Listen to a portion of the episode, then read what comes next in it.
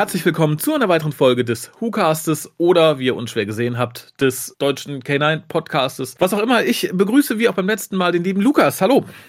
Hallo. Und äh, ja, bevor ich euch oder wir euch ein, ein ganz böses Geheimnis offenbaren müssen, äh, kommt erstmal die gute Lisa, die euch sagt, wie ihr uns im Zweifelsfall erreichen könnt. Ihr könnt den WhoCast wie folgt erreichen. Telefonisch unter 0211 5800 85951. Schreibt E-Mails und schickt Fotos für die Fotowand an info at whocast.de. Schreibt im Forum unter drwho.de und folgt dem WhoCast auf Twitter unter www.twitter.com slash WhoCast. Spendet Geld über den PayPal-Button und schickt Geschenke, Briefe und Postkarten an die Adresse auf der Website. Und ich habe schon gesagt, wir müssen euch ein Geständnis machen denn der WhoCast ist nicht live. Ich weiß, das wird einige wie ein Schock treffen, denn wir nehmen. Jetzt ist vorbei. Genau, jetzt schalten alle ab und sagen verdammt. Denn wir werden euch jetzt eine News mitteilen, die, wenn ihr das hört, vermutlich schon alt ist. Und dann könnt ihr sagen, oh, das habe ich aber schon überall woanders gelesen wir waren trotzdem die Ersten, die es euch gesagt haben. Ihr habt es halt nur später gehört.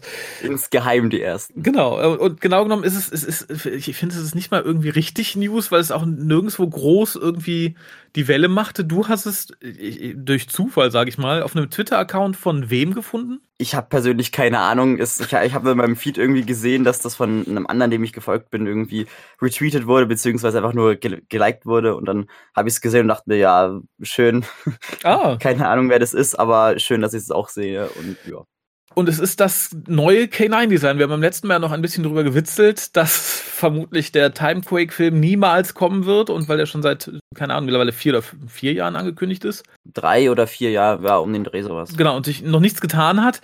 Aber es hat sich jetzt was getan, denn zumindest gibt es, ähm, ich bin noch nicht überzeugt, dass wirklich das Modell ist. Ich glaube, es ist wirklich nur ein 3D-Rendering des neuen K9-Designs, was uns ja schon quasi für die zweite Staffel dieser Serie versprochen worden ist. Genau, also an sich, es sind drei Bilder, du hat, man hat mehrere Bilder, mhm. ähm, zwei so, so Renderings in die Richtung, also mit weißem Hintergrund und eins, was eventuell von einem Set sein könnte, also von den Dreharbeiten. Ich weiß aber nicht, ob das irgendwie legitim oder echt ist. Äh, aber für mich sieht das zumindest so aus. Ähm Echt letzteres? Ich finde, es sieht auch nach Montage aus. Also ich setze setz die auch auf jeden Fall auf die Webseite. Ich finde, es sieht halt irgendwie so ein bisschen auf in Szene gesetzt äh, aus. Nicht irgendwie, als wäre das mm. wirklich mhm. an einem Set entstanden. Zumal ich tatsächlich noch nicht mal überzeugt bin, obwohl doch nach der heutigen Folge, die wir gleich besprechen, bin ich überzeugt, dass das, das muss ein Modell sein. Wenn die nicht sehr viel mehr Geld haben als für diese Serie, dann ist das ein physisches Modell und nicht nur ein 3D-Modell. Ähm, ja, äh, dazu muss man noch sagen, das erste Bild, also wir haben hier so eine Reihenfolge von drei Bildern, aber mhm. es gibt auf jeden Fall ein Bild, da hat man äh, die Frontale, also sieht man quasi das Gesicht von vorne von K9. Ähm, und dieses Bild wurde auch vom offiziellen K9 Twitter-Account unter der, ähm, unter dem, unter der Fittiche Bob Bakers gepostet mit äh, Happy 2020 oder sowas, also halt Neujahreswünsche sozusagen. Ah. Und also wurde sozusagen von von offizieller Seite sozusagen bestätigt, dass das jetzt auch das neue Design ist anscheinend. So habe ich das mitbekommen. Okay, wie gesagt, finde ich, finde ich tatsächlich gut. Es lehnt sich ja auch an das Design an, was wir jetzt für, für diese Serie haben, also für diese Staffel. Mhm.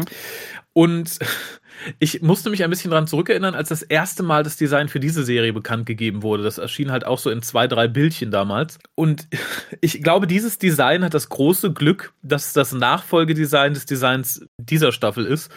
Denn das tat da nicht mehr ganz so weh. Ich bin tatsächlich relativ positiv überrascht gewesen, weil genau das ausgebügelt worden ist, was ich auch beim letzten Mal irgendwie an dem an dem neuen Modell bemäkelt habe. Und das ist allem voran die, die Ohren. Ich finde, das ist ein ganz weiter Schritt nach vorne. ja, es ist auf jeden Fall was anderes und was meiner Meinung nach auch besseres als zuvor. Ja, also auch hier, wie gesagt, in der aktuellen Staffel hängen die Ohren ja einfach doof runter. Hier habe ich so ein bisschen das Gefühl, es könnten wieder antennenartige Dinger sein, die vermutlich auch sehr viel beweglicher sind als, ähm, als wir es jetzt annehmen, weil gerade auf dem, auf dem ersten Bild, auf dieser Frontalansicht, sind die ja ganz anders weggeklappt. Und das finde ich gut. Ich glaube, das verleiht auch irgendwie der Figur noch ein bisschen mehr, ein bisschen mehr Leben. Mhm. Dass diese Brustplatte mit dem Knochen weg ist, freut mich auch total. Wir haben dieses klassische K9-Halsband wieder, was ich auch äh, total, total nett finde. Und ansonsten hat sich, glaube ich, nicht viel geändert. Also man erkennt schon relativ eindeutig, wo er eigentlich herkommt. Also ich kann mir auch gut vorstellen, dass er genau so in einer weiteren Staffel dieser Serie aufgetaucht wäre. Ja, also es sind auf jeden Fall Ähnlichkeiten vorhanden. Also vor allem der Körper selbst. Du hast, siehst ja vorne die zwei Beinchen und hinten mhm. diese An Andeutungen für die hinteren, hinteren zwei Beinchen. Äh, und im Generellen auch zum Beispiel die, die Augen sind auch dasselbe Feld, also auch diese LED-Röhren oder was das sind. Ja. Also das geht auf jeden Fall in eine sehr ähnliche Richtung. Genau, ebenso die Nase. Was mich so ein bisschen stört als einziges tatsächlich, da habe ich gerade gar nicht parat, ob es bei dem aktuellen Modell auch so ist, dass zumindest in den Aufnahmen, die nicht frontal sind, sieht, dass, äh, dass dieses Augenfeld so leicht herzförmig aus, als wenn es einzelne Augen andeuten würde, so um die Augenbrauenpartie. Ja. Das gefällt mir nicht ganz so gut und ich habe gerade die böse Befürchtung, äh, wenn du dir das Frontalbild mal anguckst, ja. dass das tatsächlich Augenbrauen sein sollen, die er auch hochziehen können. Wird. Ja, stimmt. Ja, das ähm, habe ich mir auch gedacht tatsächlich. Ich habe es mir zwar nicht aufgeschrieben, und aber es jetzt ein bisschen blöd klingt. Aber ja, das könnten Augenbrauen sein. Das ja, da hast du recht. das möchte ich nicht. Also das wäre dann, glaube ich, zu viel Leben irgendwie. Also ich, ich, kann, ich kann verstehen, man merkt es ja auch, also zumindest jetzt in der zweiten Folge ging es mir so, dass man K9 tatsächlich ein bisschen lebendiger gestalten will als, als in mhm. der Mutterserie.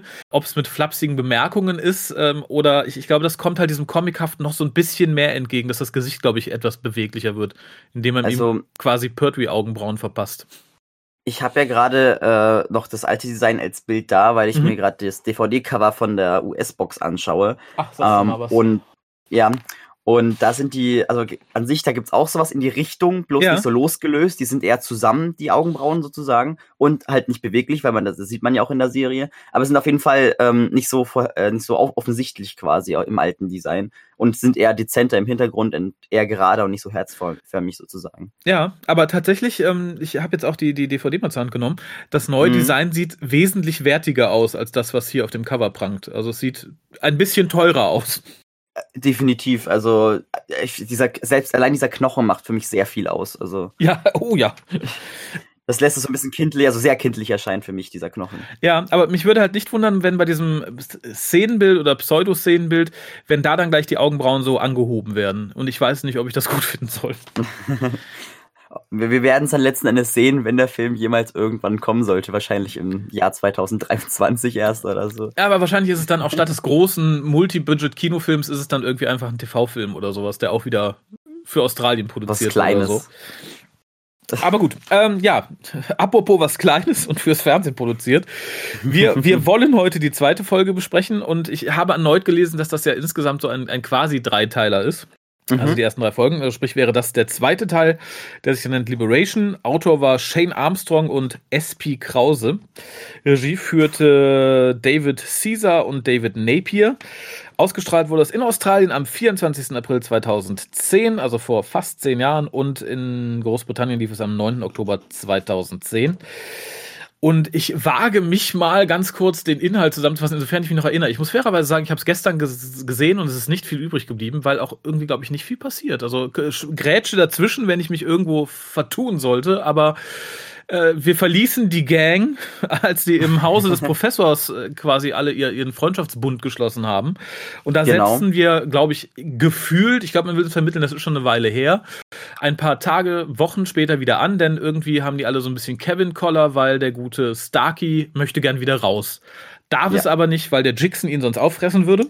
Und äh, plötzlich ahnt K9, registriert K9, dass der Jixon irgendwie zu Fuß unterwegs ist zum Gefängnis und sagt, ja, da ist ja dann der Myron, der, der Feind der Jackson.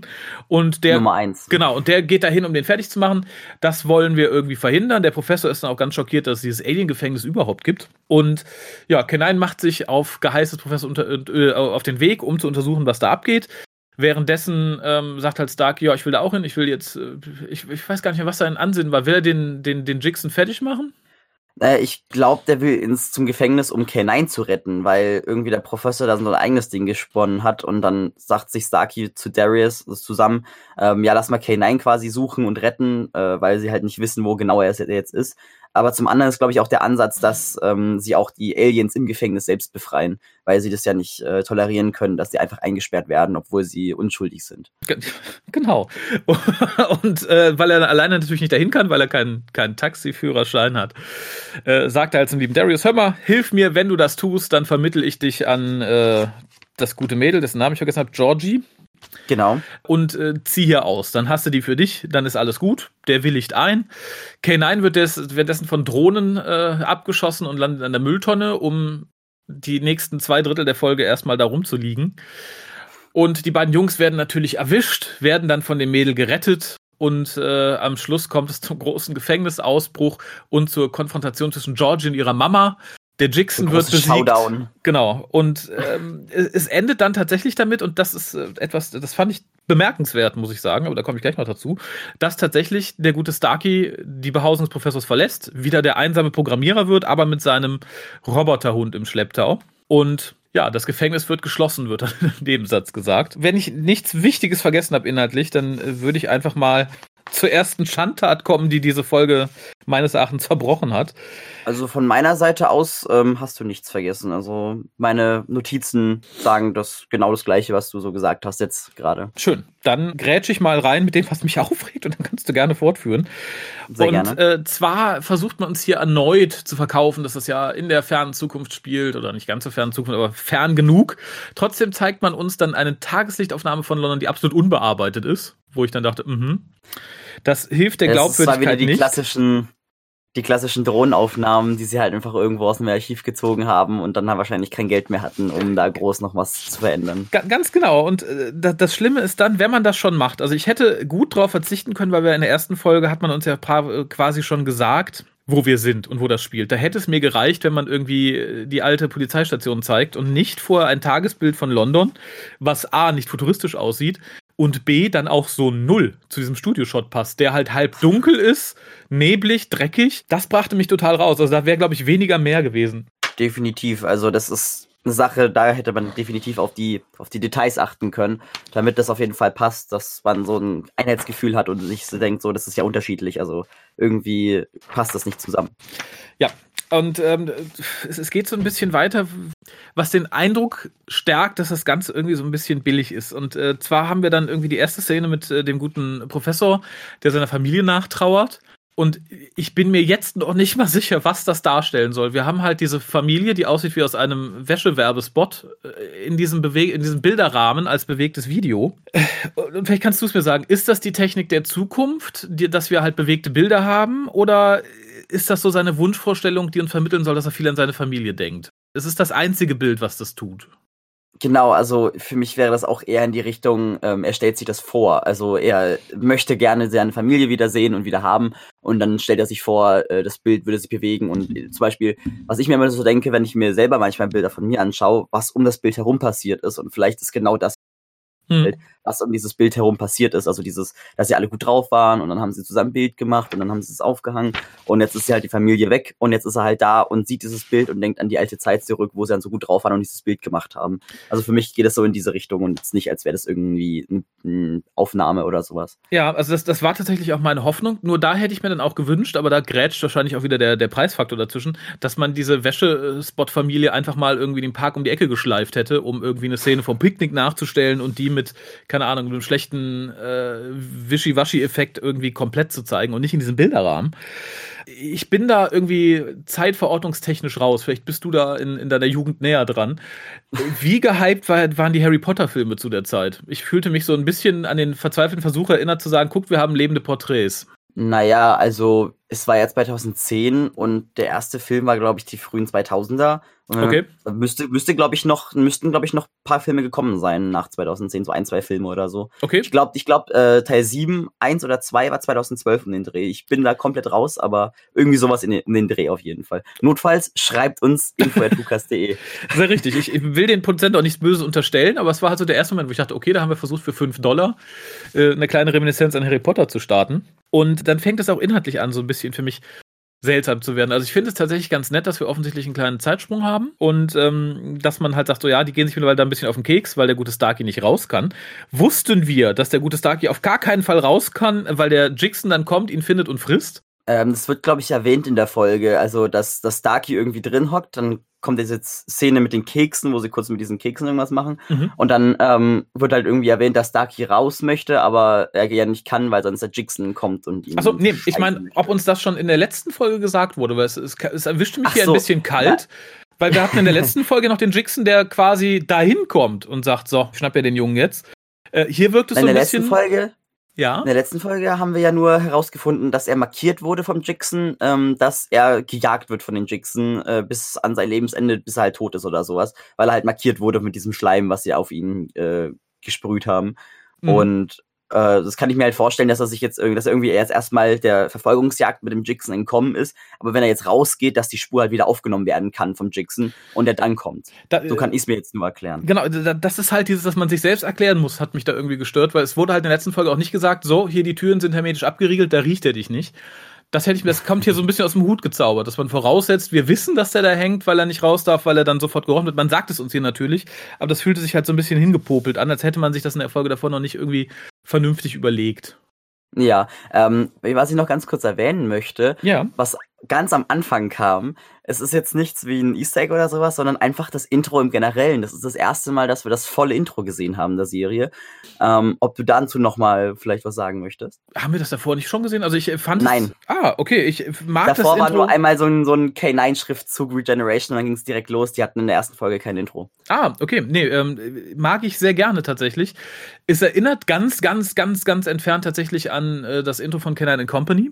Nur halt hier in 3D und äh, super gebügelt. Und ich finde es schön. Ich mag die Melodie. Ich mag es, die hat auch so ein bisschen Reminiszenz an Doctor Who zu wecken versucht. Ich mag Mhm.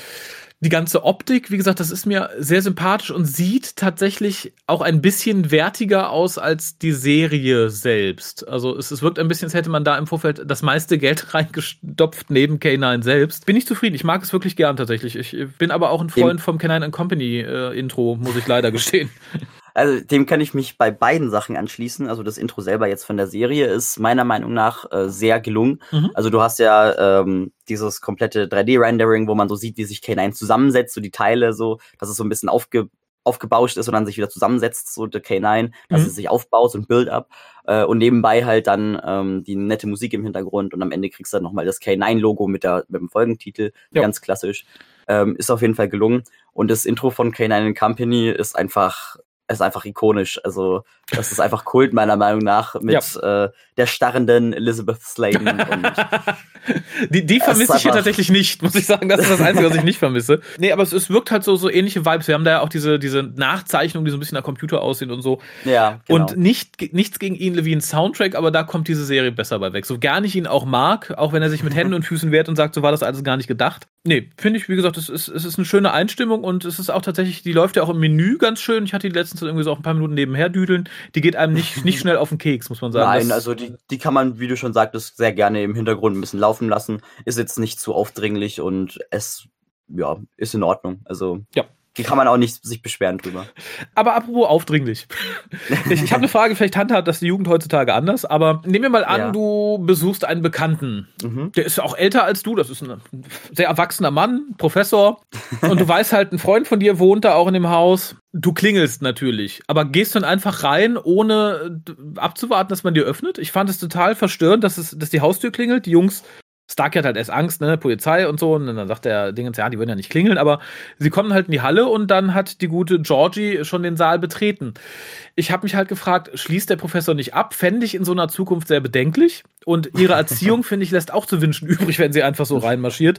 Ich habe die ganz kleine Hoffnung, die ganz kleine Hoffnung, dass er einen automatischen Türdrücker und eine Kamera hat und ihr aufgedrückt hat. Aber auch das hat man uns nicht gezeigt.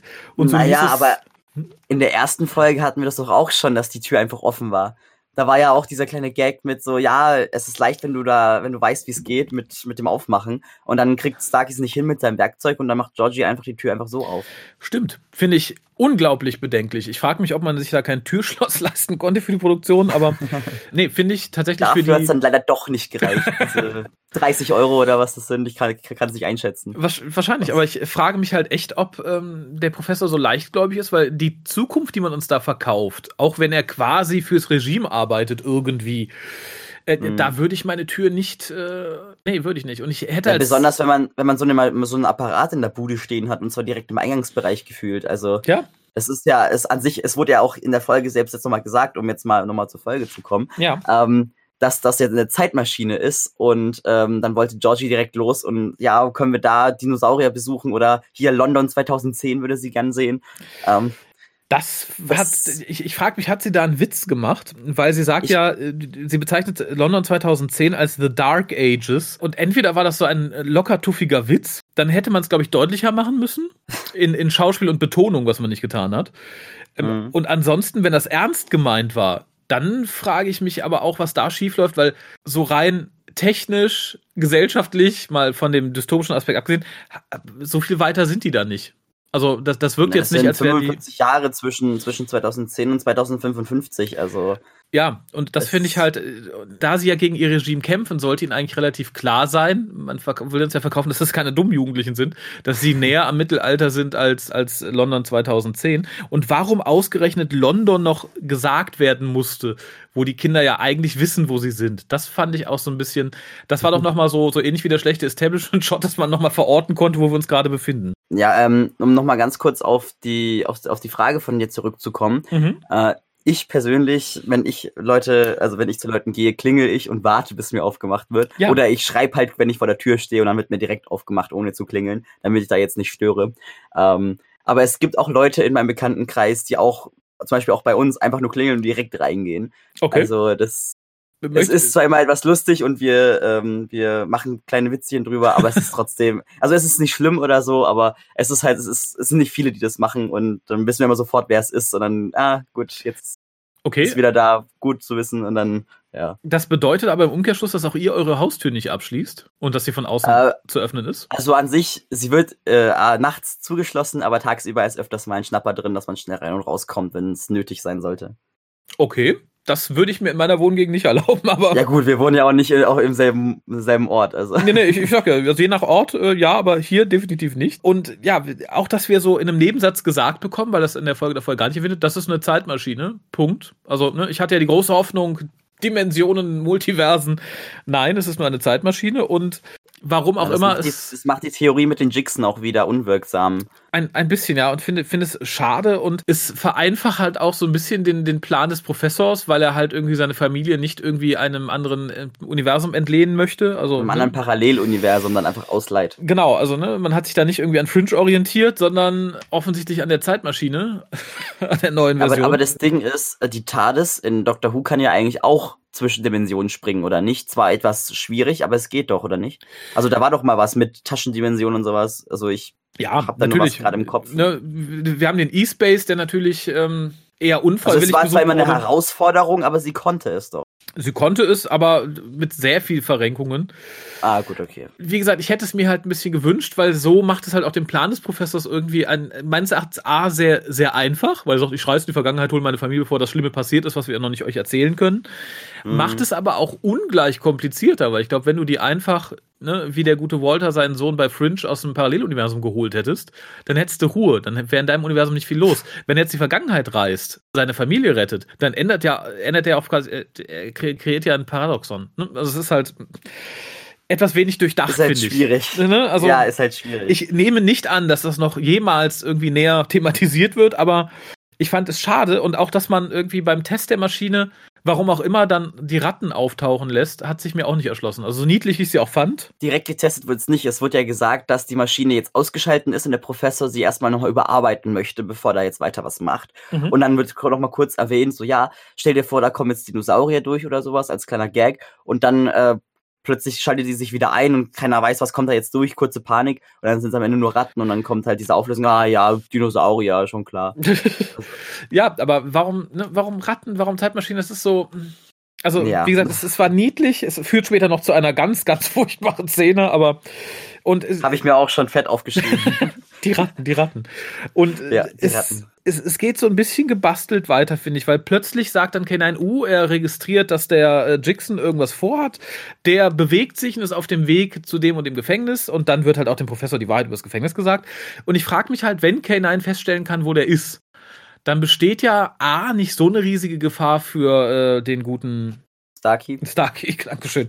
äh, wenn er rausgeht, weil K9 könnte dann sagen, ne, der ist weit genug weg, der ist gerade bei McDonalds am anderen Ende der Stadt, dem passiert nichts.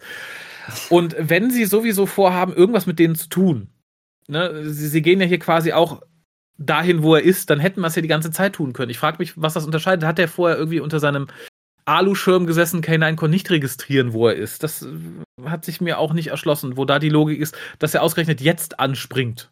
Oder hat er die ganze Zeit regungslos irgendwo gesessen? Jetzt, wenn du es schon erwähnst, würde ich ganz gerne mal so ein Bildchen sehen, wo K9 irgendwo in der Ecke hockt mit einem kleinen äh, Hütchen auf aus Alufolie und sich dann nur so denkt, äh, ich habe keinen Bock auf gar nichts, lasst mich in Ruhe. Ja, das ist, äh, wie gesagt, es, es kommt so aus dem Hut gezaubert, weil entweder kann er immer wissen, wo er ist, oder oder nie. Warum er es hier plötzlich weiß, ähm, fand ich, na, natürlich muss die Geschichte in Gang kommen, aber nee, fand ich und so ähnlich wie wir haben die Jixen letztes Mal kennengelernt als die großen Jäger des Universums, die alles jagen, was sie mal angespuckt haben, einfach aus, keine Ahnung. Die Motivation wurde ja auch nicht so mitgeteilt. Ist ein, ist, ist ein Volk von Jägern, die machen das einfach. Und dann hier ihren Gegner Nummer eins aus dem Hut zu zaubern, fand ich albern. Heißt das, die jagen die mehr als die anderen oder primär also, oder? Für mich kam das so rüber wie die Erzfeinde, so wie äh, die Daleks zum Doktor stehen und sowas, dass sie halt einfach, oder zu den Timelords generell, dass halt einfach Erzfeinde sind und sich halt nicht mögen und dann gegeneinander kämpfen. Ah, okay. So kam das für mich jetzt rüber. Okay, also äh, jagen zum Spaß oder aus Hunger, aber wenn dann so ein Myron auftaucht, dann. Dann ist vorbei. Okay. Dann, dann, kenn, dann kennen sie nichts mehr. es setzt sich dann ein bisschen vor, dass man K9 lustiger und comichafter macht, weil halt gefragt wird, ob er da mal hinfliegen kann, gucken, was, was los ist. Und er sagt, und er fragt dann, ob die Meerjungfrauen von was weiß ich, was ihr Essen durch die Nase hochziehen können. Und das fand ich tatsächlich ganz lustig, ist aber auch irgendwas, was gerne mal bemüht wird, weil wir halt die Antwort nicht kennen. Und K9 sagt dann halt, nachdem auch der Professor etwas verwundert reagiert, ja, können sie, aber es ist sehr unangenehm. Und er macht es dann trotzdem. Das fand ich tatsächlich noch ganz charmant. Ja, also das war, war eine nette, nette kleine Szene. Also ähm, da gab es auch einen kleinen Vergleich, den ich jetzt gerade nicht zitieren kann, aber ähm, so ja, so wie ein wie dieses Alien so das und das macht. Äh, genau. Es kann also also kann es kann ein Alien das und das machen. Ähm, ja, es kann's, aber oh, aber nicht unbedingt. Ähm, möchte es also möchte es nicht unbedingt, aber es kann es trotzdem machen. Durch, und dann durch Nase essen macht er halt, das ne? quasi. Genau. Ja, stimmt, durch die Nase essen war Ja, dann schließt ich komme nicht über, ich komme nicht über die üble CGI in dieser Folge hinweg, weil das war in der Folge davor nicht ganz so arg. Und hier haben wir halt dann K9, der über London fliegt und das sah halt mal richtig schlecht aus. Wir haben generell sehr viel, also das Ganze wurde ja so gedreht, dass sie zum einen Model-Shots mit K9 gemacht haben, mhm. mit den Schauspielern, und zum anderen dann auch ähm, gegebenenfalls, wenn er gerade unterwegs ist, im Flug CGI verwendet haben. Bloß das CGI ist so gut, dass es äh, nicht unbedingt auffällt, dass sie zwischen CGI-Model und echtem Model wechseln. Und dann hast du halt diese Diskrepanz zwischen den beiden. Und dann fällt es halt leider dementsprechend auf. Oh ja, und wie gesagt, aber ich fand auch den Flug in der letzten Folge, wahrscheinlich hat man da ein bisschen mehr Kurve mit, nicht ganz so übel wie hier. Wie gesagt, hier sah es wirklich schon wirklich schmerzhaft schlecht aus, fand ich. Und ich war auch erstmal froh, als das es, dann es, es kommen ja noch die Ratten. Ganz, ganz kommen ja noch oh ja, die Ratten. Sch schlechter also, geht immer. ja. Und auch dann, ähm, ich überspringe eine kleine Szene, auf die ich gleich zurückkomme, aber auch dann der Kampf gegen diese Sonden ums Gefängnis, das sah richtig, richtig schlecht aus. Also ich da, da gibt es äh, gerade irgendwie im Doctor Who-Bereich, da hätte man, glaube ich, eher einen Fan fragen können, der hat das, glaube ich, für einen Apfel und ein Ei besser gemacht. Also da gibt es wirklich sehr viel talentiertere Fans, es, es, die sowas machen. Es gibt machen. doch diesen einen Fan aus, glaube ich, Kanada war es, ähm, mhm. der ja Hulog zum Beispiel gemacht hat und noch ein paar andere Sachen. Und genau. der wurde ja dann letzten Endes echt angeheuert, für Twice Up in a Time zum Beispiel diesen neuen Vortex zu designen. Da hätte man doch mal anrufen können oder äh, irgendeinen anderen Fan, der das was drauf hat. Wäre so meine Idee gewesen. Ne? Also selbst wenn die Gewerkschaft da heult, ne, zum Mindestlohn hätte das sicher gemacht. ja, ähm, fand ich. Au außerdem, das ist ja ein Fan, der macht das auch für nichts. Also das, das ist ja für ihn so, so eine Sache, wenn er sogar die Ehre hat, eingeladen zu werden, das zu tun für seine Lieblingsserie oder einen Teil von dem, seinem, seinem Lieblingsuniversum dann ich würde dann nicht unbedingt Geld verlangen oder so. Ich denke auch, natürlich ist es, glaube ich, eher so, so, so, so arbeitstechnisch ein bisschen schwierig. Irgendwas hätte man dem geben müssen, aber ja, ich denke auch, und es war ja jetzt auch nicht so unglaublich viel. Ne? Lass es in Summe mal eine 30 Sekunden, eine Minute sein lassen. Ich glaube, das hätte der relativ schnell zusammengebastelt. Aber Dazwischen ist noch was anderes, was ich, was mich auch irgendwie perplex irgendwie getroffen hat. Das ist diese Unterhaltung zwischen Darius und Starkey, wo dann halt Beim raus. Taxi meinst du, oder? Genau, die im Endeffekt drauf hinaus auf Hör mal, ich kann dich nicht leiden, weil ich bin scharf auf Georgie, ich bin froh, wenn du weg bist. Und der sagt, naja, wenn du mich fährst, dann gehe ich weg und legt noch ein nettes Wort für dich ein wie funktioniert das Beziehungsbild, ne? Also es ist dann so, ich sag drei nette Worte, dann findet die dich scharf. Also. Na, also an sich, der, er wollte ja einfach nur, dass er ein gutes Wort für ihn einlegt, damit er halt jetzt nicht ganz so blöd bei Georgie dasteht, dass er gegebenenfalls wahrscheinlich dann noch sich ein bisschen vorarbeiten könnte bei ihr. Also nochmal ein bisschen mehr, mehr dran arbeiten könnte, dass das klappt sozusagen. Ich, ich finde, es wirkt so ein bisschen, als hätte, würde man seine, seine Freundin an seinen Freund ausleihen. Irgendwie ist es so ein bisschen, ja, nee, ne, die steht so auf mich, aber ich gehe dann einfach, ich sag noch, weiß ich nicht, du hast einen langen, dann ist die glücklich und dann kannst du da mal probieren. Weiß ich nicht. Fand, hinterließ bei mir irgendwie einen etwas faden Nachgeschmack.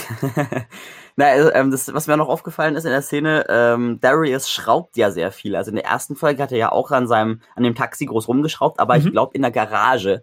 Und jetzt waren wir plötzlich vorm Haupteingang gestanden oder so. Mhm. Ähm, was mich persönlich ein bisschen gewundert hat, wo ist dann jetzt letzten Endes die Garage und warum ist da plötzlich auf einmal so viel Platz? Also für mich sah das jetzt so aus, als wäre da nicht ganz so viel Platz vor der Haustüre. Und nee. ich bin mir auch nicht, und ich bin mir auch nicht sicher, ob das Taxi durch die Tür passt. Also ich weiß nicht. man hat mit dem Studioplatz gemacht, was man konnte. Also ich fand tatsächlich, der, der, Raum sah okay aus. Man, ich, ich, ich denke mal, man wollte halt irgendwie nicht zeigen, wie man aus der Garage auf die Straße kommt. Und ich glaube, hat man direkt gesagt, dann setzen wir es dahin. Dann ja, wird es nicht ganz so seltsam. Sozusagen.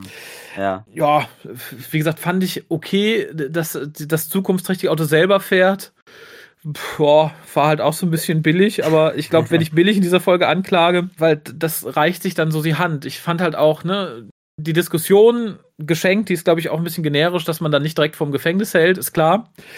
Und dass die beiden gerade aufbrechen, als Kenan hinter ihnen in die Mülltonne fällt, ist halt auch so ein. Das ist halt so ein, so ein Klassiker. Das ist halt mhm. halt einfach so dieses, dieses auf gezwungenen Zufall. Das ist, oh, siehst du, da ist er plötzlich wieder, jetzt wissen wir, wo er ist so dass man das irgendwie in eins reinpresst oder so. Das ist halt so ein bisschen übertrieben. Und dann habe ich persönlich als Zuschauer mir immer den Gedanken so, oh, was für Idioten, so, jetzt, jetzt ist er schon so direkt da bei ihnen, aber doch nicht und die sehen es nicht und ah, mach doch bitte was.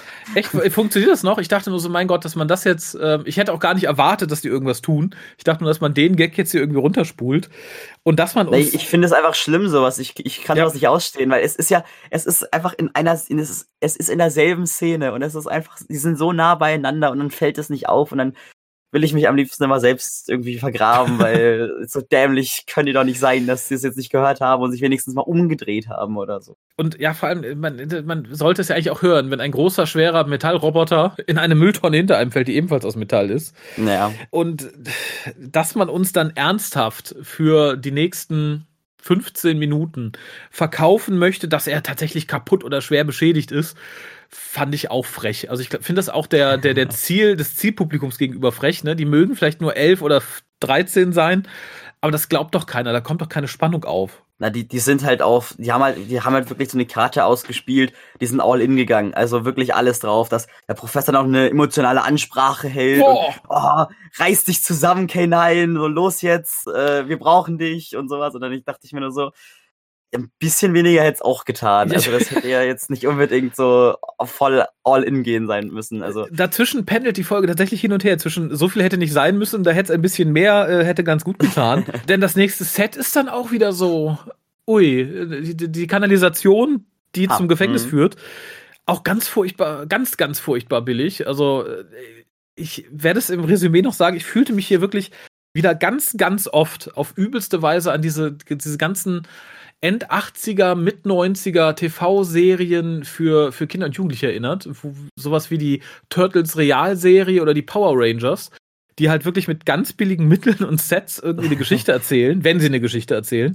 Und das war hier halt auch so. Ich sah dann tatsächlich die schlecht animierten äh, Turtles-Figuren da langlaufen es, es sah halt wirklich schlecht aus und ich fand, es war halt auch sehr belanglos geschrieben, weil wir wieder so ein, so ein Gag abreißen in der Art, wie das mit der Tür in der Folge davor, nämlich, dass der eine sich irgendwie abmüht, der andere meckert und es besser macht, schrägstrich versehentlich besser macht. Ja, also, also Starkey hat ja quasi seinen, seinen Screwdriver ohne Sonic ausgepackt und tüftelt an der einen Tür rum. Und dann Darius hat irgendwie keinen Bock mehr und will sich anlehnen und dann fällt er ja durch die Wand durch und dann tut er so, oh ja, das war alles geplant und Absicht und ich bin doch so toll und dann mhm. kommt Stark und ja, das glaubt man dir jetzt aber, oder? Ja, und das war halt irgendwie, es verleiht auch den Charakteren irgendwie meines Erachtens nicht so viel Glaubwürdigkeit. Also ich hatte in der ersten Folge noch ein bisschen Hoffnung, aber hier flacht es halt ziemlich extrem. Also gerade Darius wirkt halt wirklich wie so ein, wie so ein Abziehbild eines Charakters. Also auch hier wieder.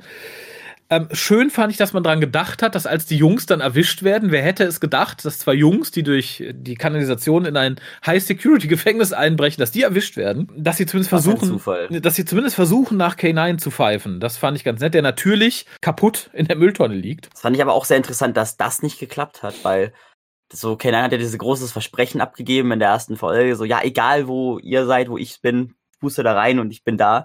Und dann hat es einfach nichts gebracht und erst die Ansprache von, vom Professor hat dann irgendwas irgendwie bewegt oder so. Also, also es, da, da möchte so ich fairerweise sagen, K9 sagte, er hätte ja so und so lange gebraucht, um irgendwas zu regenerieren und einzustellen. Das, das lasse ich mal geschenkt sein. Also so dämlich ich es auch finde, dass man ihn für 10 Minuten oder 15 Minuten ins Ausschreiben muss dafür. Aber die Folge wäre halt relativ schnell um gewesen, glaube ich dann. Äh, was mir hier aber tatsächlich ganz übel aufgefallen ist, also wir wissen, wo die Serie gedreht wird.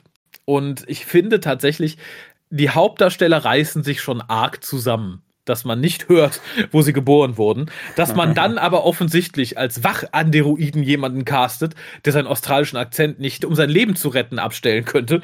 Das finde ich, das hat mich so rausgebracht. Meinst du den Herrn vom Department, also jetzt nicht die Mutter von Georgie, sondern den anderen Herrn, oder? Nee, den fand ich ganz cool. Ich meine tatsächlich diesen, das, was man uns als, als Roboter oder Androiden verkaufen möchte, Polizeiandroiden und diese Wachroboter.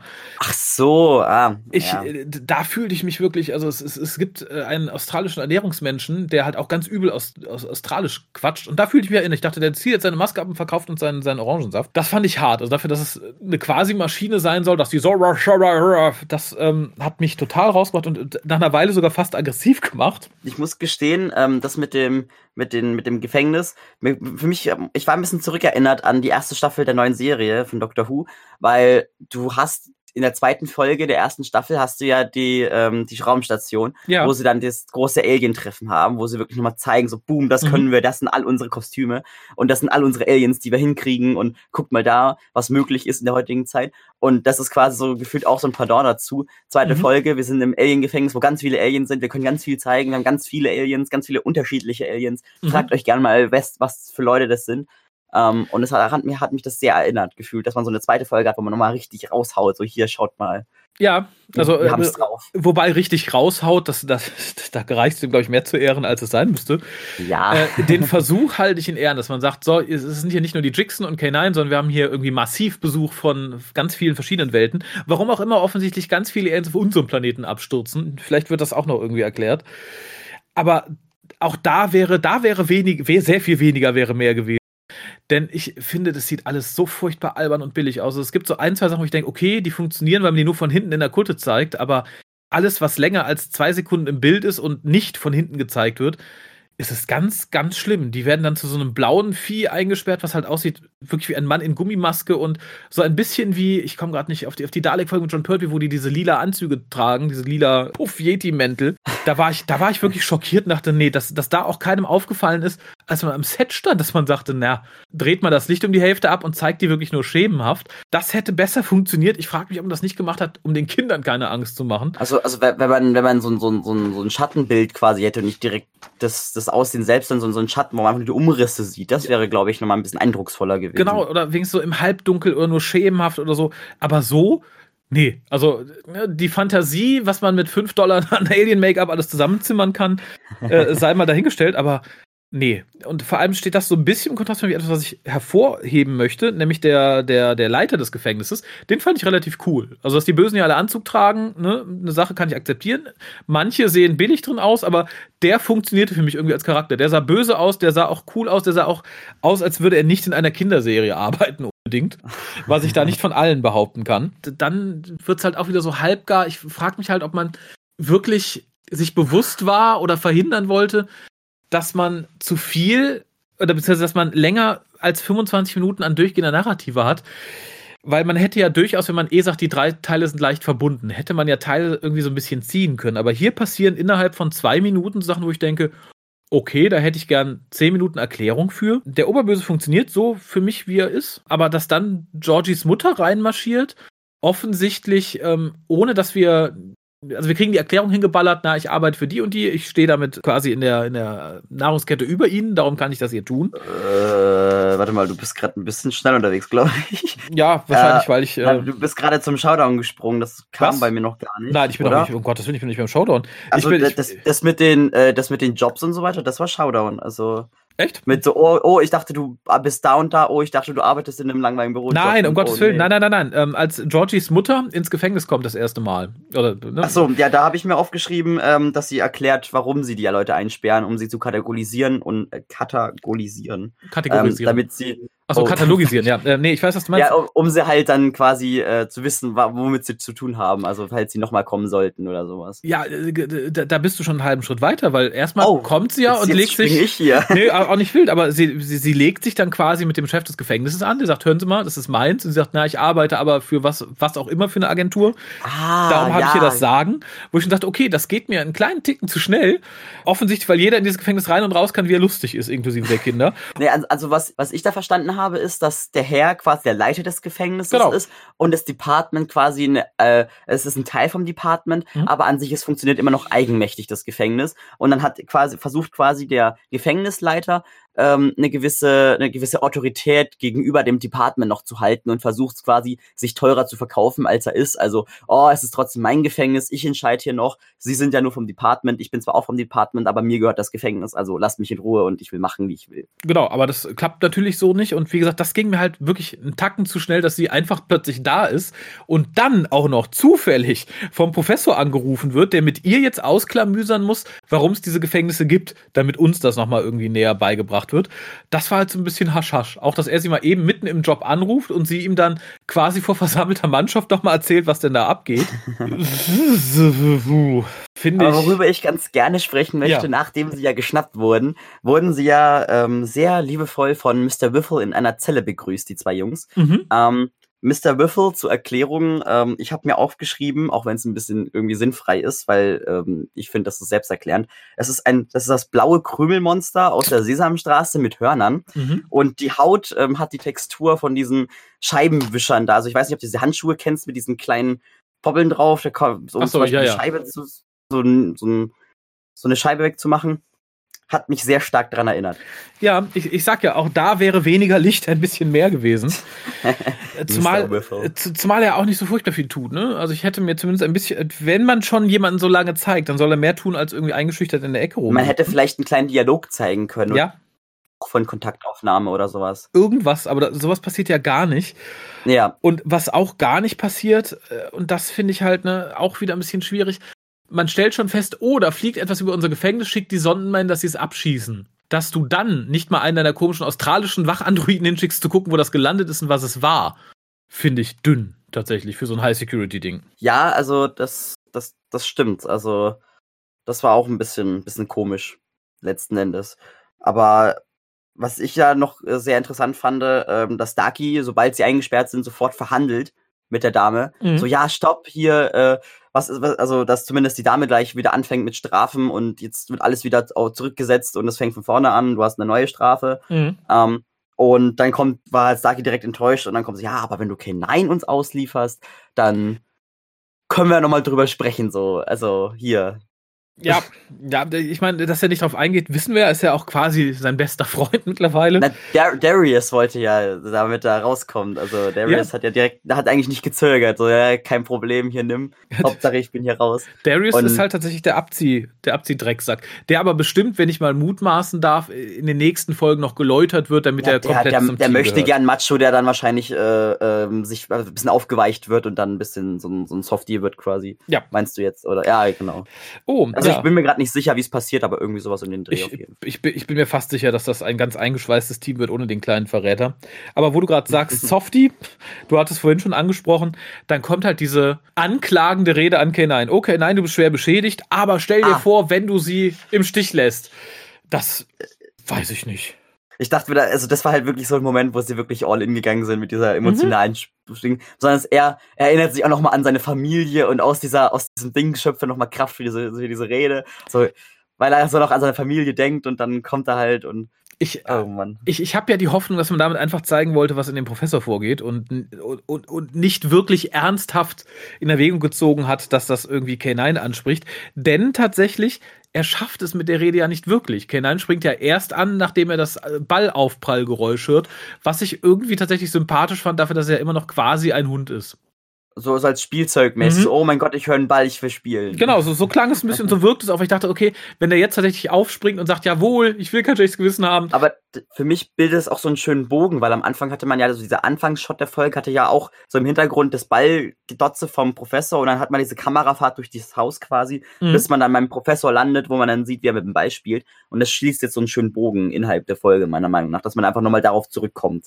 Ja, das, wie gesagt, das stimmt und ich war halt sehr froh, dass Kenan nicht auf diese Rede direkt anspringt. Eine Frage an dich, weil du sagtest, du magst die Serie generell gerne. Wie sympathisch ja. ist dir Georgie?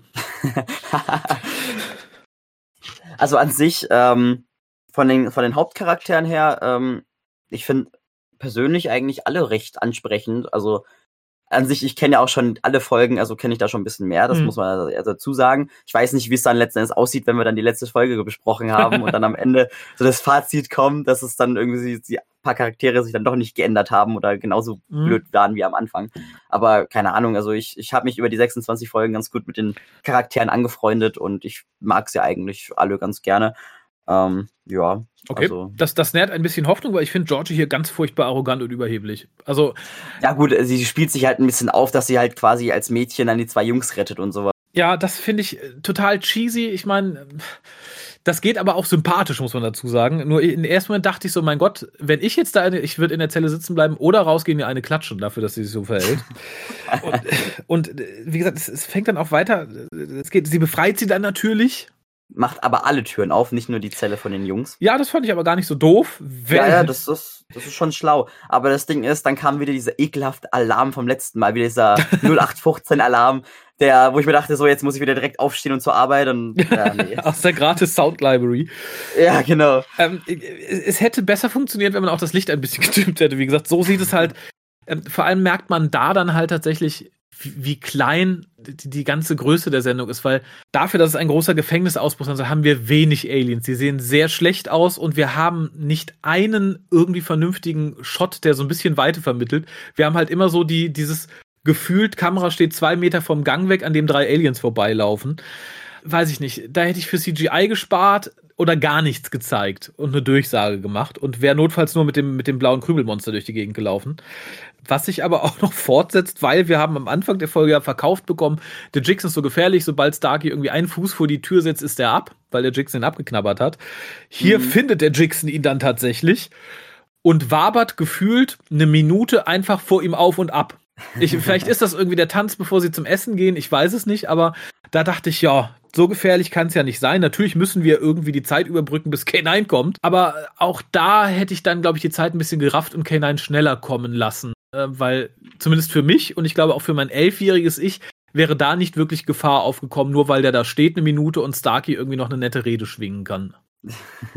nee, also äh, hast vollkommen recht. Also das war doch ein bisschen etwas länger gezogen, das Ganze. Äh, aber letzten Endes kommt er dann äh, K9 und schießt, ich glaube, einen Laserstrahl war das ab und sagt ja. dann, oh, ich habe keine Power mehr, wir müssen jetzt wegrennen. Und dann später wird ja irgendwie noch ähm, verraten, dass K9 noch 19% hat, wo ich mir denke, mein Handy funktioniert bei 19% auch noch super. Äh, ja. Ich weiß zwar nicht, wie das funktioniert bei ihm mit den, mit den Akku-Packs oder mit der Energieverteilung, aber keine Ahnung, 19% kam mir dann doch ein bisschen mehr vor. Wenn es so bei 10 wäre, wäre ich schon eher gewillt, das abzukaufen. Aber 19? Mh. Ja, ich, äh, ich räume da vielleicht ein, dass er sagt, na, wenn ich jetzt den Laser mit voller Kraft schießen würde, wäre ich direkt leer. Ja, gut, okay. Ja, das, also, das stimmt. Das muss ich, da muss ich. Irgendwas. Ich muss, muss tatsächlich ich aber sagen, äh, die Laser sehen verhältnismäßig gut aus. Also das, was oh, mit ja. den Lasern passiert, finde ich, im Gegensatz zu dem, was, was uns irgendwie von K9 in, im Himmel gezeigt wurde, ist das wirklich noch anständig. Dann kommt wieder aber was, wo ich denke so, nee, da gehen sie für mich mit K9 einen Schritt zu weit. Und zwar ähm, betreten sie, glaube ich, dann die Zelle von, von Starkey oder irgendwem. Und K9 sagt dann, oh, doppelt so viele Freunde, wie ich dachte, dass du hast. Und es ist halt niemand in der Zelle. Und dann dachte ich so, nee, selbst wenn er flapsig und comichaft ist, äh, sowas Sowas das gehört ging irgendwie mir vorbei. Also echt? Oh. Ich, ich hab's, ich hab's mir nicht aufgeschrieben, muss ich ehrlich gestehen. Ich, äh, aber ich finde, es ist halt so, so ein billiger Gag, vor allem gegenüber eines Jugendlichen, finde ich das schon mal gar nicht okay. Also, es ist ein bisschen schwierig, so als Jugendlicher, wenn halt jemand anderes um die Ecke kommt und erstmal sagt, oh, du hast ja keine Freunde. ja, und vor allem das dann irgendwie so, vor allem K9, ne? Der, der darf gerne ein klein bisschen flapsiger sein als in der Mutterserie. Der darf gerne halt ein bisschen comichafter sein. Aber so auf dieses Niveau zu sinken, pff, weiß ist halt nicht. schon ein bisschen sehr tief. Ja. Äh, dann sehen wir tatsächlich den, den Myron oder Myron oder wie auch immer er heißt. Myron, Myron, Myron, genau. Ich, keine Ahnung, irgendwie sowas um den Dreh. Der ein Formwandler ist, das fand ich tatsächlich ganz interessant oder sich zumindest als Mensch tarnen kann. Äh, ging hier aber auch zu schnell, dafür, dass der Mensch nicht, nicht mal einen Satz sagen darf, sondern nur da steht. Kenan sagt, oh, äh, Enemy detected da hätte ich, da wäre ich schlauer mit umgegangen. Ich äh, glaube aber tatsächlich, dass wir darauf noch zurückkommen werden im Laufe der Serie. Da, da hätte man das, da hätte man das Spiel ein bisschen weitertreiben können, dass man zum Beispiel sagt, er versucht ihnen zu helfen und am Ende kommt es halt raus, dass es doch ein Feind ist und dann genau. so ein Verrat quasi in der Folge selbst. Also da hätte man noch mal so ein bisschen was spinnen können drumherum. Genau, wobei ich glaube tatsächlich, dass man uns das so schnell gezeigt hat, weil man den Trick noch an anderer Stelle irgendwie machen möchte. Das wäre auch möglich, ja. Ich bin mir selber gerade unsicher. Die, die Maske erinnerte mich ganz entfernt trotz all ihrer Billigkeit an die, ähm, an die Rodians aus Glas. So ganz, ganz dünn. Hätte man da noch irgendwie 100 Dollar oder Pfund draufgeschmissen und sie ein bisschen umgefärbt. Warte, warte, warte, warte welche? Die Rodians, die äh, quasi, was man Madame Quill und so weiter, was die halt sind. Also die, die Rasse Ach, von denen. Ah, die, okay, ja, ich war mir gerade unsicher. Achso, ja. nee, die sahen ja alle äh, natürlich ein bisschen anders aus, unterschiedlich und so, aber ich finde halt, hätte man den ein bisschen, äh, ein bisschen anders angemalt, wäre das so in die Richtung gegangen. So ein bisschen fischig, so ein bisschen. Und die Maske sah auch nicht ganz so billig aus wie der Rest. Also offensichtlich ist da das Hauptbudget reingeflossen. Nein, ich habe mir vor allem aufgeschrieben, dass er ja an sich, äh, seine Finger waren ja drei große Krallen, die plötzlich Laser schießen können. Mhm. Wo ich mir dachte, wo kommen jetzt plötzlich die Laser her? ist, ist vielleicht so Natural Biofeedback, keine Ahnung. Aber das fand ich als Konzept ganz okay. Was ich dann, wie gesagt, ein bisschen auffällig fand und glaube, das kommt halt noch auf uns zu, gerade in Verbindung mit diesem sehr schnell aufgelösten Formwandlungsding. Wir sind dann bei Georgies Mutter und dem Leiter des Gefängnisses, die sich halt verbarrikadieren, weil er offensichtlich die Jixen kennt und Angst vor ihnen hat. Und in dieser Szene sieht man nämlich ganz kurz seine Hand und die ist halt so, ja, so weiß-grünlich. Da teasen sie ja was an. Da teasen sie was an. Genau, also denke ich mal, ist der ein Alien und ich hoffe, dass er tatsächlich einer von diesen Myron ist, äh, weil also, man. Es würde Sinn ergeben, aber ja. dann halt eher ein ängstlicher äh, Myron, der sich halt eher denkt, er möchte keinen direkten Kampf mit dem Jixen haben und sich eher zurückhält. Aber dann sagt ja äh, Georgies Mutter, ja, was sind Sie für ein Feigling? Geben Sie her, ich gehe jetzt raus. Äh, also irgendwie sowas in den Dreh und dann sind sie, ist sie quasi unterwegs und ähm, fängt dann letzten Endes dann die, die Fluchtgruppe ab. Genau, zum Showdown in der Tiefgarage. Genau. Ähm, und auch da wieder äh, hätte ich schlauerweise die Kinder nicht mit der ganzen, mit der ganzen, in Anführungszeichen, Alien-Horde da auflaufen lassen, weil da sieht ja, man halt wieder. Davor passiert noch was anderes, nämlich nach dem Kampf mit dem Neuron oder äh, wie der heißt, mhm. ähm, kommt ja nochmal die Sache mit dem Jixen und dann ähm, legt ja Starkey den Jixen rein, indem er eine Jacke in eine Zelle packt und dann rennt quasi so der, der Jixen da hinterher und äh, äh, schnüffelt erstmal genüsslich an der Jacke mhm. und denkt sich erstmal, wo, ja, riecht lecker, wo ist denn jetzt überhaupt Starkey selbst?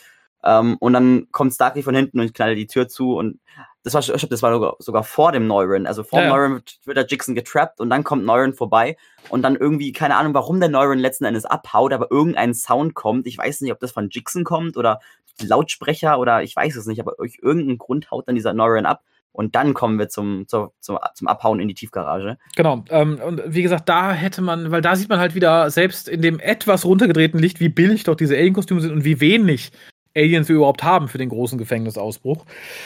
Und ja, die waren ja, glaube ich, nur in einem Zellentrakt oder so. Also, das war es ja eigentlich auch schon. Also, dieser einen Zellentrakt und fertig. Mhm. Aber irgendwie kam es ja so rüber, als meinen sie, das wäre das ganze Gefängnis. Genau, und dann schließt sich das an, das weiß ich nicht, das hat bei mir einen ganz komischen Nachgeschmack gelassen, weil ich es irgendwie überhaupt nicht einordnen konnte, warum das gerade passiert. Und zwar stellen sich die Kinder dann Georgies Mutter gegenüber und die fängt an, auf einer moralischen Ebene mit denen diskutieren zu wollen. Wo ich denke, in so einer Situation würde ich doch mit den Balken überhaupt nicht diskutieren.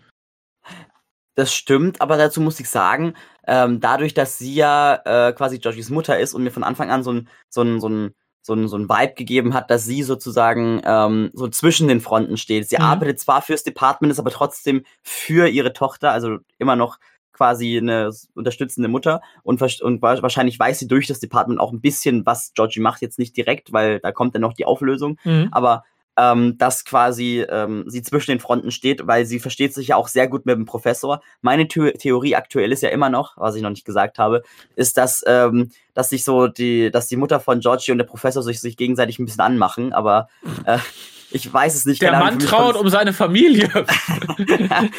ja, aber das Leben geht ja auch noch weiter. Also. Oh Gott. Ja, wäre das aber, keine Kinderserie, würde ich ja sagen, die, die, die finden irgendwann zusammen und im Staffel-Cliffhanger stellt sich raus, sie hat seine Familie auf dem Gewissen, weil sie ihn haben weil wollte. Sie ihn so, ja, weil, weil sie ihn so liebt. Na, ähm, also für mich kommt es teilweise aber so ein bisschen rüber, dass die zwei sich halt sehr gut verstehen und sehr vertraut miteinander sind, die Mutter von Georgie und der Professor. Ja. Ähm, und dass da halt gegebenenfalls auch etwas mehr dahinter stehen könnte. Aber deswegen, das ist so ein Ding da, warum ich denke, dass sie zwischen den Fronten steht, aber Mhm. sie halt trotzdem noch ihre Ziele vom Department erfüllen muss und deswegen trotzdem noch dieses, diesen bösen Beigeschmack hat, egal was sie tut. Ja, bin, bin ich bei dir, kann, kann gut funktionieren, aber selbst wenn sie sagt, okay, das sind die Kinder vom Prof, die bei dem rumhängen, da muss ich irgendwie nett sein, dann diskutiere ich doch nicht mit denen. Dann sage ich, kommt Kinder, äh, verpisst euch, hab euch hier nie gesehen, ne? Deckt die dann, aber fängt doch nicht mit denen moralisch an zu diskutieren, das für und wieder dieses Alien-Gefängnis ist. Äh, wie gesagt, da fühlte ich mich halt so ein bisschen äh, irritiert Ja, und- und dann die Revelation, dass ihre Tochter dahinter steht. Ja, genau. Da war ja, da, da war ja gerade diese, die, ähm, ihre, ihre Rede mit, mit dem, was hast du gerade gesagt, wie hast du es formuliert? Dass das für und wieder Ah. dieses Alien-Gefängnis ist, meinst du? Also halt also die Diskussion Ja, ja. zwischen, zwischen den Jungs und Georgies Mutter mit, mit dieser emotionalen Ebene. Ähm, und dann so, ja, kommen sie irgendwie auf den Nenner Familie oder so, ja, was geht dich das an mit meiner Familie oder meinen Kindern? Äh, und dann kommt halt im passenden Moment Georgie aus dem Hintergrund und ähm, dann kommt halt der Reveal so, ja, ich dachte, du bist gerade irgendwie was trainieren, na, ich dachte, du hättest einen langweiligen Bürojob oder sowas.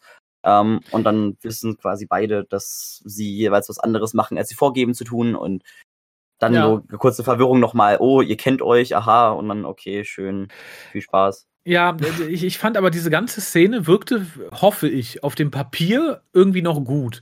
Hier finde ich es irgendwie ganz schwierig. Allein dieser Vorwurf, ich dachte, du bist bei deiner, keine Ahnung, wo sie war, bei deiner Freundin und machst jenes und dieses, ich dachte, du hast einen langweiligen Bürojob. Das wirkt schon irgendwie gestellt tatsächlich. Ich weiß nicht, ob es daran liegt, dass die Schauspieler so mittelmäßig sind oder ob es halt einfach so hakelig geschrieben ist. Und alles, was danach passiert, was ja gefühlt irgendwie in einer Minute oder in 30 Sekunden durchexerziert wird, nämlich dass der Jixon auftaucht, dass sich Starkey vor K9 wirft, in Anführungszeichen, um ihn zu schützen. Ja, stimmt, weil er hat ja keinen Akku mehr, also. Genau, dass die, die, die Mutter dann dieses, äh, dieses Armband nimmt, äh, zu ähm, Starkey rüberwirft, der das dem Jixon anlegt, der dadurch quasi ausgelöscht wird oder umgebracht oder es wird, Irgendwas. es wird gar nicht so Schlimmes genau ist an gezeigt, der glaube ich, weil, weil die Kinder nicht Ja, man sieht so traumatisiert werden ganz kurz, wie er so, so aufleuchtet, so, so, so ein paar, so diese Leuchten vom, vom Jixon. Genau, aber ob der Und- irgendwie dann als Aschehaufen da liegt oder in Zeit landet, Das weiß man nicht. das weiß man nicht. Wahrscheinlich wollte man die Kinder nicht traumatisieren. Wie gesagt, das kann auf dem Papier vielleicht noch nett ausgesehen haben. Hier finde ich es eine Mischung aus unübersichtlich, albern, schlecht Ne, inszeniert. Das Hauptproblem ist für meiner Meinung nach die Slow-Mos, die sie da eingebaut haben, so schlau wie sie waren. ähm, so hier, fang! Äh, und dann so Slow-Mo und so, oh, gefangen, cool, und dann geht's weiter und dann so, ah. Ja, das, ähm, nee, funktioniert einfach nicht. Und es ist halt einfach super antiklimatisch. Ich fand es halt null spannend, dachte so, ähm, okay, es ist rum. Da war ich dann dann froh, das war der große Pluspunkt. ähm, und was dann so im Nachgang kommt, da dachte ich so, ja, da hat man dann gemerkt, na, wir haben noch ein bisschen Geschichte zu erzählen, aber nur noch irgendwie eine Minute bis zum Abspann. Weil das, und das ist wieder dieses typische, äh, für mich, dieses 90er Jahre Kinderserien-Ding. Nach der Hauptaction versammelt man sich im Hauptquartier, um noch ein Käffchen zu trinken und ein bisschen drüber zu plaudern. Aber ich fand es ja auch gut, dass plötzlich, sobald Jixon tot war, also sobald der Jixon tot war, ist Starkey instant zusammengebrochen und ich war so, wieso jetzt? Was Ja. macht der? Wa- Warum, warum ist er jetzt am Boden? Hallo? Ich will Erklärung dafür. Und dann Ge- wacht er plötzlich einfach random wieder in der, in der Villa da auf und äh, alles ist gut und yeah, schön, ist wach, okay. Kenan ist auch da, alles ist safe. Ja, genau. Und äh, was dann halt irgendwie noch kommt, es, es wird uns tatsächlich so gesagt. Es wird einfach so im Nebensatz gesagt, ja, das Gefängnis ist ja jetzt geschlossen. Alles ist gut. Was da eigentlich hintersteckt, ne, was da eigentlich passiert sein muss, es muss ja ein, ein, ein riesiger Verwaltungsakt gewesen sein, ein, ein rechtliches Ding. Da hätte ich mir gewünscht, dass sie es eher mehr gezeigt hätten, dass sie nochmal so eine Szene im Department-Büro gemacht haben mit der Diskussion, ja, schließen wir das jetzt wirklich, warum müssen wir das schließen und sowas. Und dass da irgendwie sowas, dass ein bisschen mehr kam als einfach nur der Nebensatz. Das hätte ich mir gewünscht. Ja, und ich, ich weiß natürlich nicht, was jetzt kommt, aber ich fürchte, es wird nie wieder angesprochen.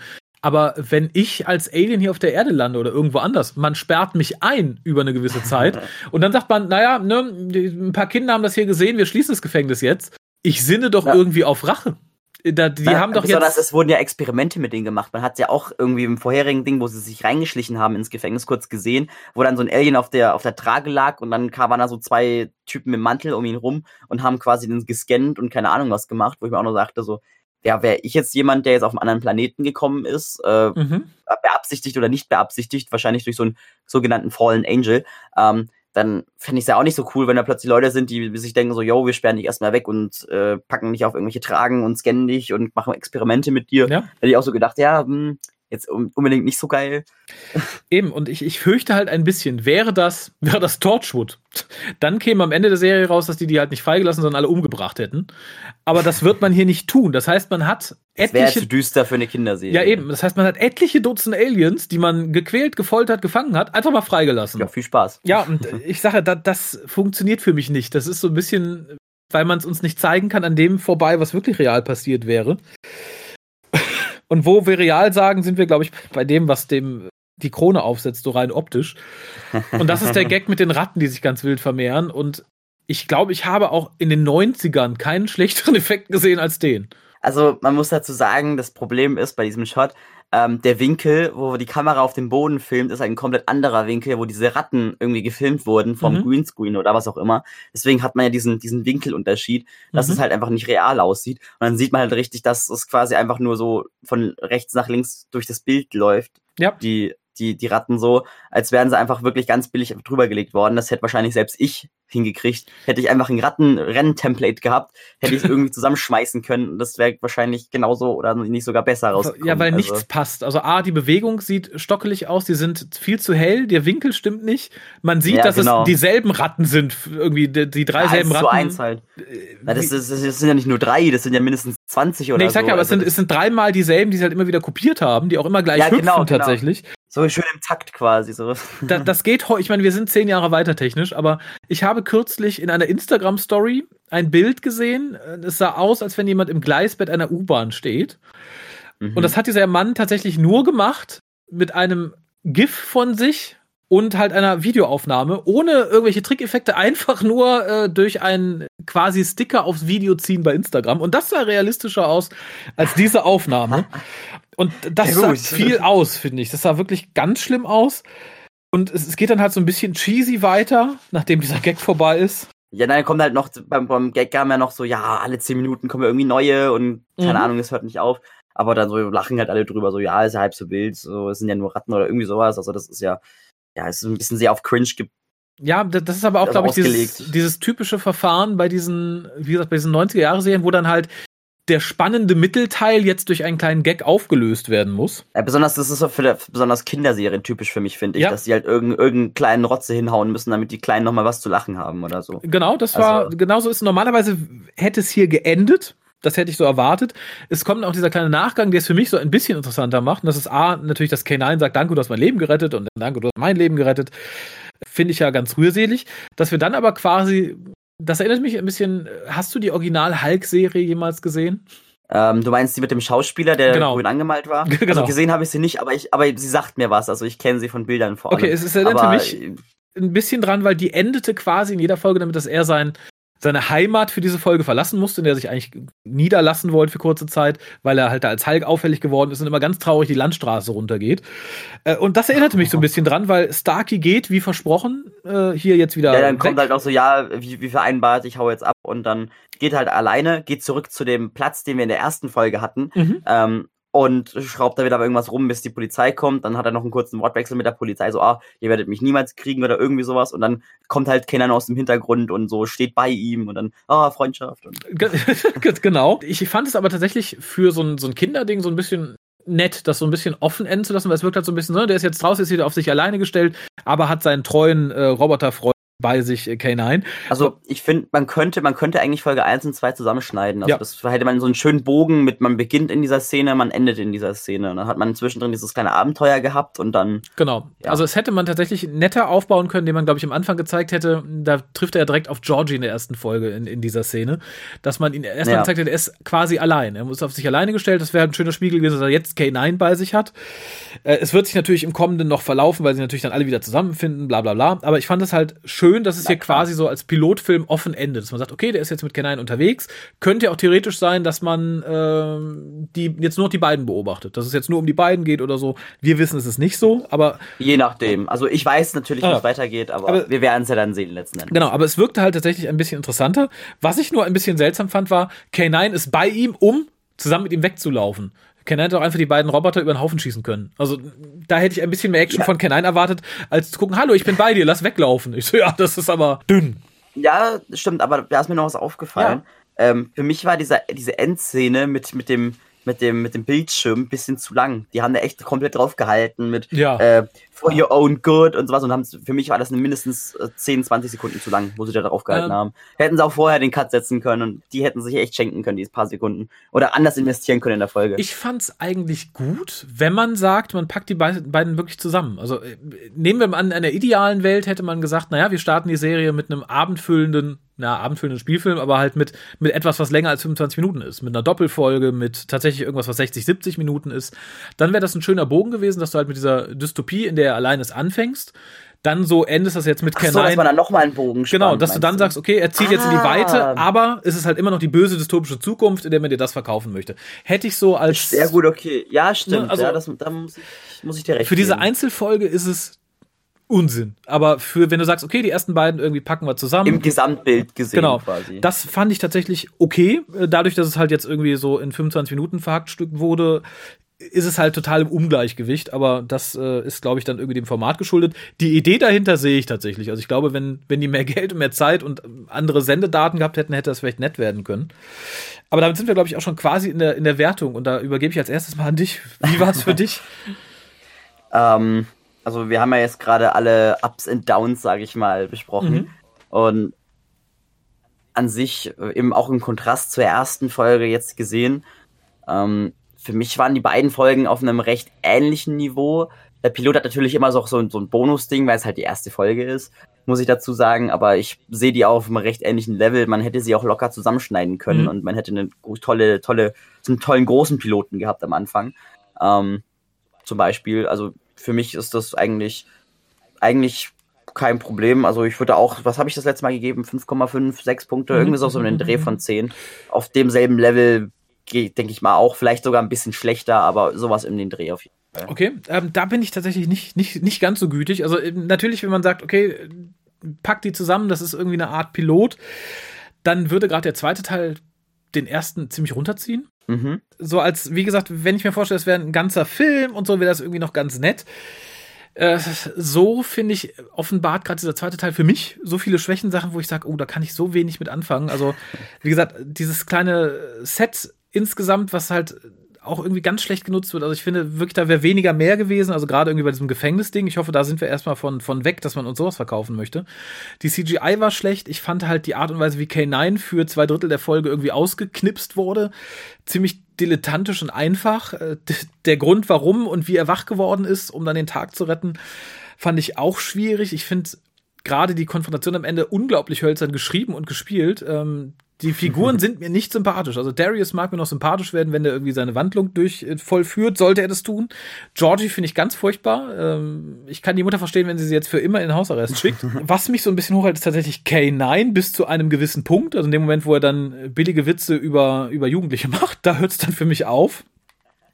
Den Professor kann ich noch gar nicht greifen nach dieser Folge, weil der halt irgendwie einfach nur über seine mhm. Familie trauert und sonst hier nicht viel beizutragen hatte.